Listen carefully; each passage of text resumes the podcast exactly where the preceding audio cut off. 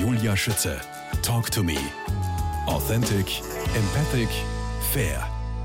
Meine verblüffendsten Erfolge als Arzt habe ich nicht durch das Verschreiben, sondern durch das Absetzen von Medikamenten erzielt, sagt der Autor von Achtung, Medizin kann ihrer Gesundheit schaden. Und damit liebe Grüße ins niederösterreichische Machek, Dr. Günther Löwitt. Grüß Gott. Hallo. Scheinbar harmlose Medikamente können dramatische Folgen haben. Das können Sie bezeugen, zum Beispiel anhand eines Cortisonpräparates gegen eine verstopfte Nase bei einem Teenager. Was ist denn da passiert? Da ist das passiert, was den ganzen Tag in unserem modernen Medizinsystem passiert, nämlich dass wir äh, sehr, sehr schnell nach medikamentösen Lösungen suchen. Also das äh, bedeutet in der Praxis, dass Patienten uns ihre Beschwerden schildern beziehungsweise uns ihre Beschwerden so lange schildern, als wir zuhören. Das sind im Durchschnitt 17 Sekunden. Wow. Und wir dann eine schnelle Lösung finden, weil wir Platz für den nächsten Patienten brauchen. Und diese schnelle Lösung ist irgendein effizientes Medikament.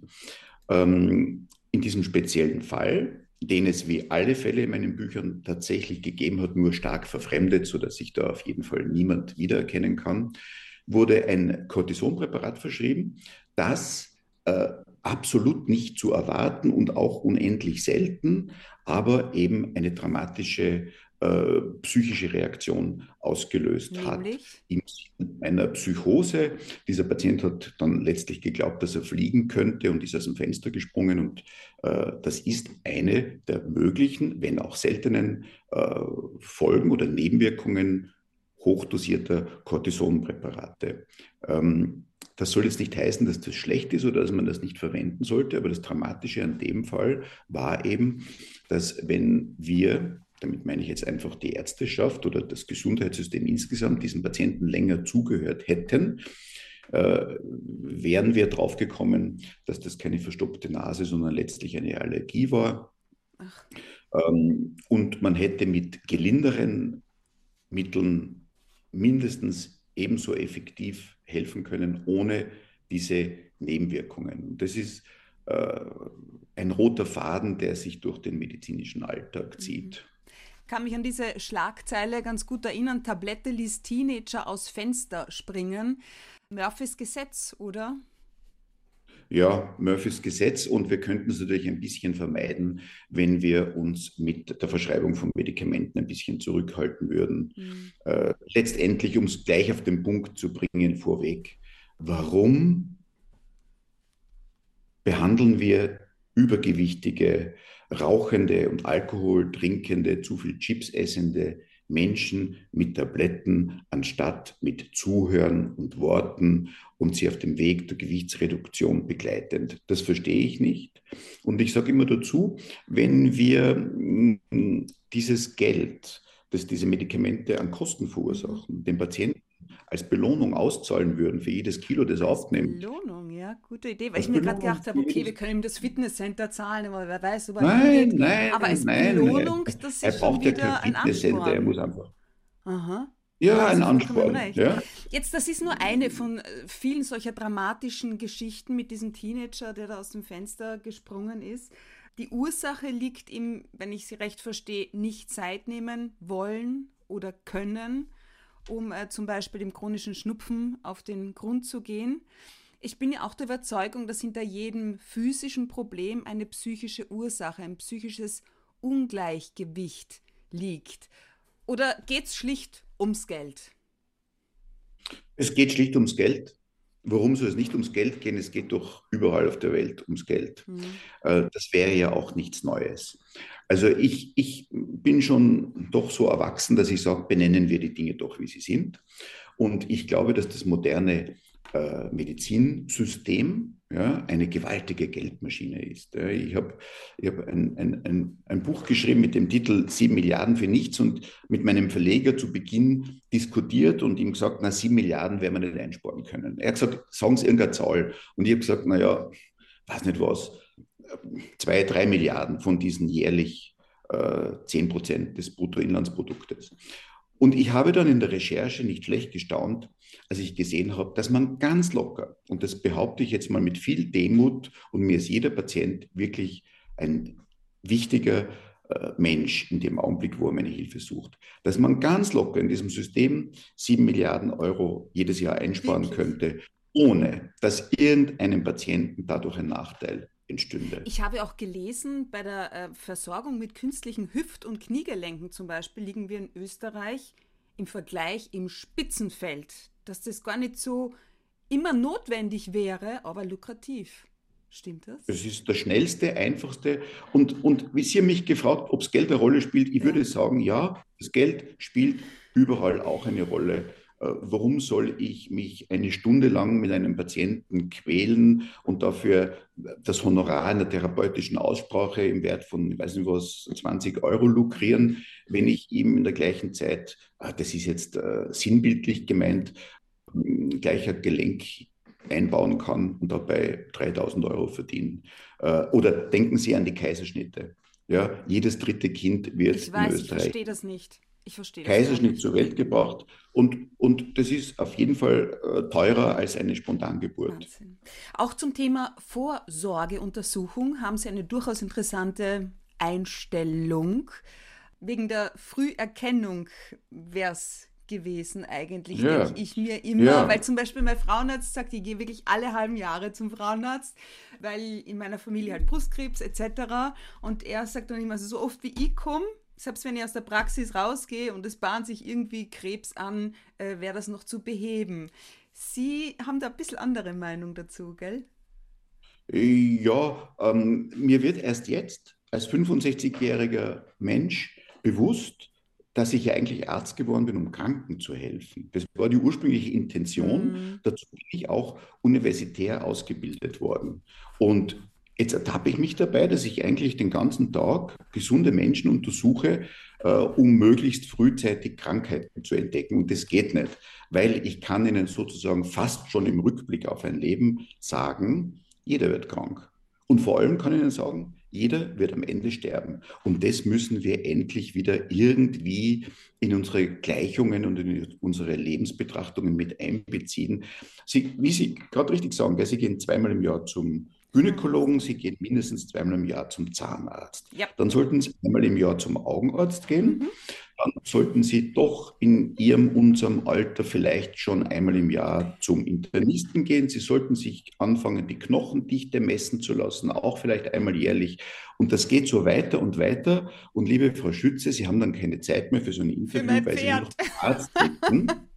Und am Ende werden Sie trotzdem verzeihen Sie, dieses banale Wort sterben müssen. Ja, aber weil, ob ein Zahn ausfällt oder ob ich Krebs habe, das ist schon ein Unterschied. Ne? Ist ein Unterschied, ist ein Unterschied. Jetzt behaupte ich mal, ähm, ich sage selber, äh, dass man so um die 50er mal eine Koloskopie machen kann, genau. das ist sicher Fehler und, und, und, ja, und ich bin durchaus für einen sensiblen Umgang mit dem Thema.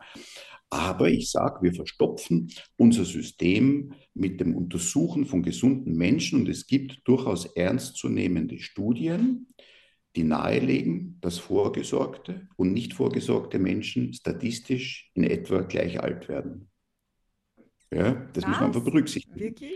Natürlich, natürlich ist es so, dass im Einzelfall, äh, wenn wir rechtzeitig bei Ihnen ein Karzinom entdecken, ja. ähm, Sie sagen werden, dass mir die Statistik egal. Aber trotzdem darf ich sagen, in der Gesamtbetrachtung bleibt der Sinn dieser Vorsorge schon hinterfragenswürdig. Mhm. Ja? Und wir entdecken halt sehr viel Zufallsbefunde und wir verwechseln Befunde mit Krankheiten. Wir behandeln Befunde und nicht Krankheiten. Diese Menschen sind ja nicht alle krank und nicht jeder hat gleich Krebs. So, mein Gegenvorschlag, wenn, wenn Sie mir gestatten, nur ganz kurz. Ja, ja? Ich finde es ja auch bezeichnend, dass wir keine Krankenkasse mehr haben. Weil die Krankenkasse hat das Kranken Gesunde gemacht. Wir haben jetzt eine Gesundheitskasse. Und ich darf sagen, die Gesundheitskasse macht das Gesunden Kranke. Und das sehe ich so und das ist so ein bisschen auch dieser medizinische Alltag. Äh, wir verschreiben heute in Österreich in etwa viermal so viele Medikamente wie vor 40 Jahren, als ich als Arzt begonnen habe zu arbeiten. Das ist ja, das muss man alles einmal jemand erklären. Ja, und in Ihrem Buch, in Ihrem Buch Achtung, Medizin kann Ihrer Gesundheit schaden, gehen Sie sogar so weit und schreiben, wir Ärzte wissen selber nicht immer, wie gefährlich unsere Messer, also Medikamente sind. Wir bekommen sie von der Pharmaindustrie zur Verfügung gestellt und spielen gemeinsam mit unseren Patienten damit. Wie kann das sein?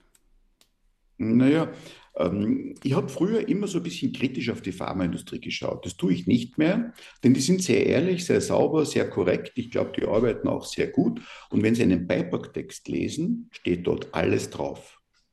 Ähm, wir Ärzte sind die, die diese Medikamente verschreiben, verordnen.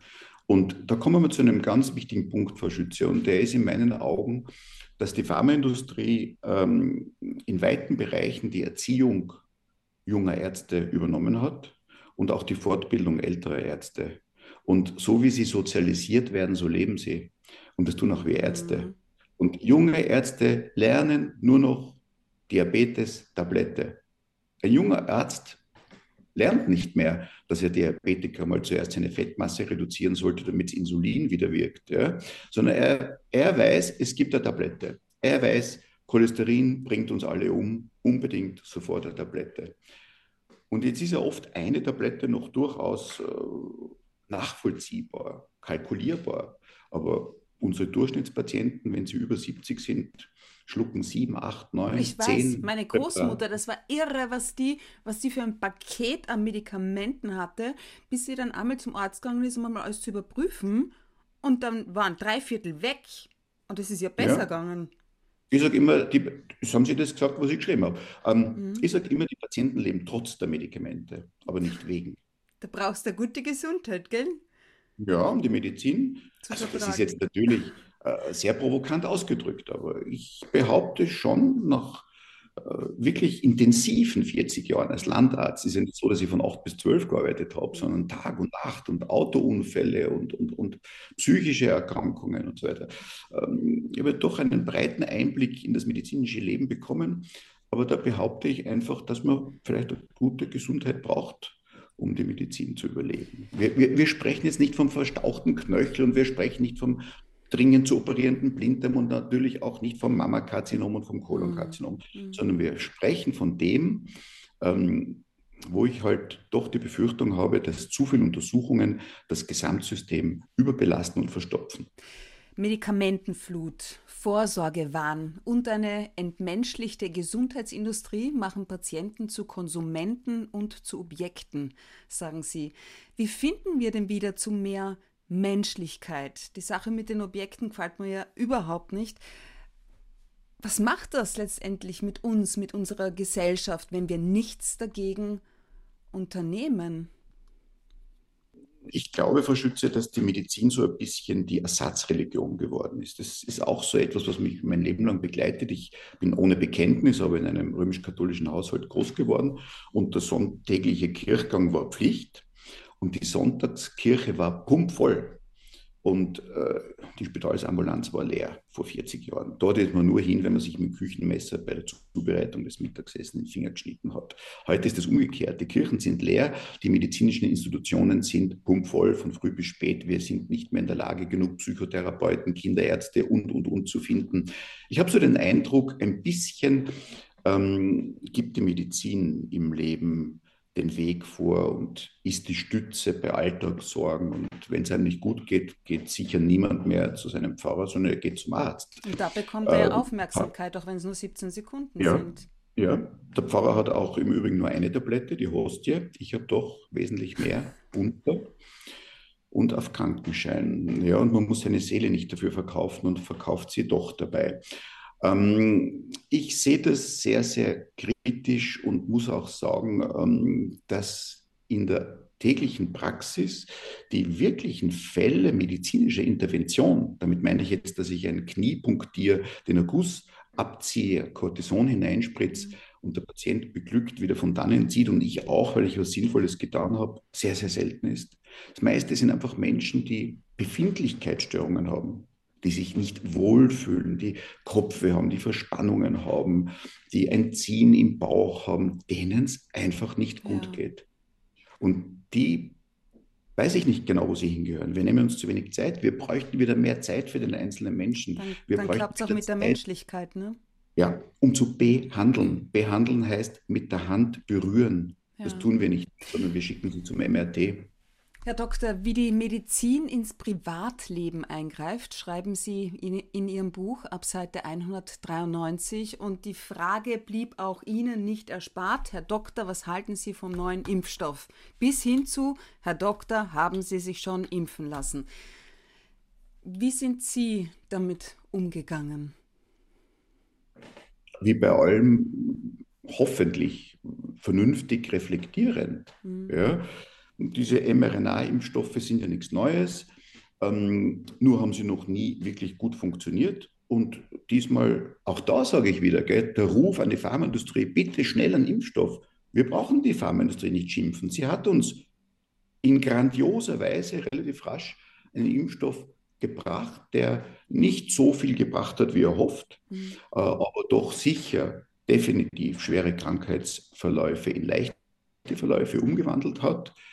Ja, und der Rest, mein Gott, was soll man ex post von hinten betrachtet dazu sagen? Ich habe mich impfen lassen selber dreimal, ein viertes Mal sicher nicht, das halte ich für nicht notwendig. Ähm, ich war immer dafür, die alten Menschen zu impfen, weil ich sage, bei einem 80-Jährigen, selbst wenn der Impfstoff Nebenwirkungen haben sollte, wird es nicht so schlimm das sein. Das hat meine Großmutter auch gesagt, richtig. Die Kinder, genau, sage ich heute noch, das ist ein völliger Blödsinn, Kinder zu impfen, weil die Krankheit Gott sei Dank bei den Kindern keinen großen Schaden angerichtet hat. Mhm. Ähm, aber was mich an der Diskussion so gestört hat, war diese, äh, diese gesellschaftliche Entwicklung. Entweder man ist für oder gegen die Impfung und das ist einfach dumm, sondern ich denke, man muss reflektiert überlegen und man muss die psychische Einstellung eines Patienten auch mit einbeziehen. Und wenn sich jemand vor dieser Impfung, aus welchem Grund auch immer, schrecklich fürchtet, fürchtet. müssen wir das als Ärzte zumindest ernst nehmen. Ja. Die meisten Impfgespräche, die ich geführt habe, haben damit geendet, dass sich die Patienten ohnehin dann impfen haben lassen. Ja. Ich glaube auch, dass es daran gelegen hat, dass jeder das machen sollte, womit er sich am sichersten fühlt, weil wenn man Angst hat, Angst schwächt ja das Immunsystem und lähmt es. Also wer sich ja. mit Impfung sicher fühlt, soll sich unbedingt impfen lassen. Oder wie meine Oma auch sagt, der die Nebenwirkungen, die erlebt sie wahrscheinlich gar nicht mehr. mehr. Ähm, genau. Und wer sagt, boah, nein, ich habe Angst vor einer Impfung, der, ja, der muss halt dann eine Infektion durchmachen. Ja, Aber ja ich, ich, ich habe leider auch Patienten, die gestorben mhm. sind, weil sie sich aus welchen Gründen auch immer nicht impfen lassen wollten. Aber mhm. es war ihre Entscheidung und ich, ich, ich verstehe nicht, ich, würd, ich würde Verständnis für diesen Impfzwang haben, wenn wir es mit einem Virus wie Ebola zu tun gehabt hätten. Dann okay. ist das schon okay, dann kann man das durchaus diskutieren. Im Übrigen äh, bin auch ich noch zwangsgeimpft worden. Bis äh, 1972, glaube ich, hat das Gesetz gegolten gegen Pocken. Da ist meine Mutter und mein Vater nicht drum hingekommen. Das war ja eine Pflichtimpfung ja, für die Kinder. Das, das ist ja nichts Neues. Trotzdem glaube ich, dass die Medizin da auch nicht mhm. äh, toll damit umgegangen ist oder, oder man hätte das äh, reflektierter alles tun. Was meinen Sie in Ihrem ja. Buch auch mit ähm, gleichzeitig sehen wir, wie staatlicher Egoismus funktioniert? Ich glaube auch, dass sich manchmal mhm. der Staat ich sage es jetzt etwas blumig, sarkastisch fremder Mächte bedient. Ja, das war die Staatskirche und das ist dann auch ein bisschen die Staatsmedizin, die in Geiselshaft genommen wird. Und es war doch so, dass der Staat einfach gesagt hat, wie es lang geht. Und wer sich impfen lässt, ist ein guter Bürger und wer sich nicht impfen lässt, ist ein schlechter Bürger. Dieser Graben ist durch Familien gegangen. Ich weiß, Eltern, sogar durch meine. Kinder. Ja. Es, war, es war für mich als Arzt grauenvoll und schrecklich. Und das finde ich, darf ein Staat nicht tun. Die Medizin gehört den Patienten, Pflegerinnen, Pflegern und Ärztinnen und Ärzten. Ja, aber sie gehört nicht dem Staat. Das, meine ich, war mhm. eine für mich ähm, schlimm zu ertragende Entwicklung in dieser Corona-Pandemie. Und wir haben jetzt immer so getan, wie wenn diese Pandemie was völlig Neues wäre. Es war ja nicht die erste Pandemie in der Medizingeschichte. Und ich behaupte, wie ich es in einem Kurierartikel zu Beginn viel gescholten geschrieben habe, danach nichts anderes, als dass sie in etwa so verlaufen ist, wie es, wie, wie es zu erwarten war. Also ich würde es mhm. fast mit der Hongkong-Grippe 1967 bis 1969 vergleichen. Okay. Vorurteile, Herr Doktor, auch Sie sind davon nicht gefeit, wie Sie in Ihrem Buch sogar ehrlicherweise zugeben. Ähm, bei der Geschichte rund um diese 52-jährige Frau, die Sie verzweifelt aufgesucht und um Hilfe aufgrund der Impfnebenwirkungen gebeten hat. Sie ist kein Einzelfall geblieben. Was war da los? Wie konnten Sie ihr dennoch helfen? Die hat gesagt, ich kann nicht mehr.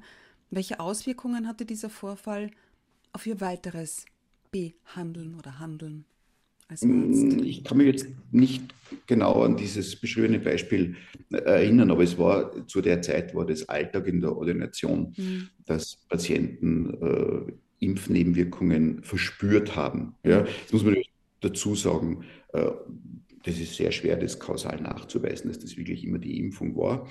Äh, definitiv hat die Impfung schon mehr Nebenwirkungen gezeigt, so wie Muskelschmerzen und Fieber, so wie bei meinen eigenen Kindern, die alle erwachsen sind, erlebt. Also das gibt es bei anderen Impfungen schon nur in geringem Umfang. Auf der anderen Seite sind auch noch nie in der Menschheitsgeschichte so viele Impfungen zugleich verabreicht worden. Wir haben innerhalb von einem Jahr circa acht Milliarden Impfdosen verabreicht. Ja, da sind mehr Nebenwirkungen. Wenn Sie jetzt plötzlich acht Milliarden FSME-Impfstoffe verabreichen ja. würden, würden auch mehr Nebenwirkungen berichtet werden. Ich habe halt immer versucht, individuelle Lösungen für den Einzelfall zu finden. Ja? Dass man eben entweder sagt, na, wir geben keine weitere Impfung, oft hat das schon beruhigt. Ja? Mhm. Dass man die Situation klärt, dass man sagt, ja, leider können wir die Impfung jetzt nicht rückgängig machen, aber wir werden schon sehen, äh, wir werden immer einen Weg finden. Und ich muss sagen, die Gesamtzahl der Nebenwirkungen, die wirklich bis heute anhaltende Schwierigkeiten bereiten, die ist schon sehr überschaubar ich hätte halt nie mit dieser Impfpflicht gedroht und ich hätte es immer mhm. eine, also in dem Augenblick, wo wir gewusst haben, dass die Impfung vor weiterer Übertragung nicht schützt, hätte ich das vollkommen freigegeben und nie diesen Druck äh, über die Gesundheit aufgebaut. Verschütze, der Druck ist ja überall, gell? weil Sie mir das zuerst gefragt haben, die Medizin im Leben. Wenn Sie heute, weiß nicht was, Krankenpfleger werden wollen oder Hilfsdiener in einem Spital, müssen Sie zuerst ein acht Seiten langes ärztliches Attest bringen. Da war die Kirche gerade zu harmlos dagegen. Da wollen Sie einmal beichten und dann ist gegangen. Also ich, ich finde wirklich, wir sollten uns ein bisschen zurücknehmen. Es sollte der Impfstatus, der immunologische Status eines Menschen etwas Individuelles bleiben dürfen. Und äh, die Medizin muss auch Menschen Freiheit lassen. Auch die Freiheit zu sagen, ich lasse mich jetzt nicht Vorsorge, Vorsorge untersuchen. Mhm. Ich will Impfung, nicht in diesen Angststrom kommen. Mhm. Impfungen sind seit jeher umstritten. Die Stimulierung und Ausreifung des Immunsystems nach der Geburt ist nichts anderes als eine gewaltige natürliche Impfserie, sagen Sie. Wie darf ich denn das verstehen? Ähm, dass ich mich klar oute. Ich bin prinzipiell ein absoluter Impfbefürworter. Ich denke, dass das was Sinnvolles ist. Ich denke, dass wir Millionen, Millionen Menschenleben durch Impfungen gerettet, verbessert haben. Und ja, ich bestreite nicht, dass es einzelne Todesfälle auf Impfungen gegeben hat. Ich kann nicht bestreiten, dass Impfungen Nebenwirkungen haben. Das erleben wir ja jeden Tag. Man muss halt zwischen diesen beiden Dingen ein vernünftiges ausgeglichenes Verhältnis herstellen. Wir wissen, dass es tödliche Autounfälle gibt und niemand kommt auf die Idee, die Automobile abzuschaffen. Das würde ich einfach eins zu eins auf die, mhm. Impf, auf die Impfproblematik übertragen. Ist mein Baby gesund? Bei einer Fertilitätsrate von 1,4 Prozent nur bei uns in Österreich wird jede menschliche Frucht zur demografischen Kostbarkeit welche Auswirkungen das wiederum hat, ob die Schwangerschaft mittlerweile eine Krankheit ist und äh, wir die Kindheit abschaffen, darüber unterhalten wir uns gleich in Teil 2.